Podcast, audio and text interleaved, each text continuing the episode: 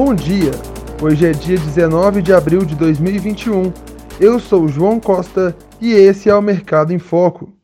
No cenário político, nesta semana é aguardada a decisão do presidente Jair Bolsonaro sobre sancionar o orçamento do governo para 2021. O presidente do Senado, Rodrigo Pacheco, anunciou que a CPI da pandemia será instalada depois do feriado da quarta-feira.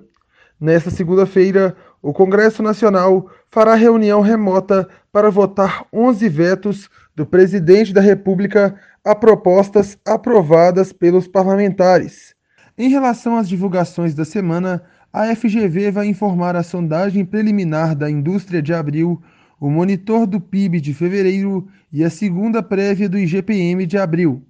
O Banco Central vai divulgar o indicador de atividade econômica do mês de fevereiro. No cenário internacional, o destaque nos Estados Unidos é em relação aos dados de pedidos de auxílio-desemprego.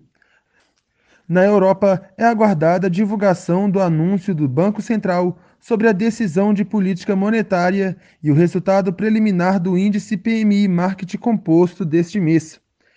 No mercado brasileiro, o destaque fica por conta da divulgação dos resultados do primeiro trimestre de 2021 da Uzi Minas e da Apivida e pela expectativa da estreia do grupo GPS na Bolsa de Valores. Nosso programa de hoje fica por aqui. Você pode acessar outras notícias no nosso site mercadominuto.com.br. Uma boa semana e até segunda-feira que vem.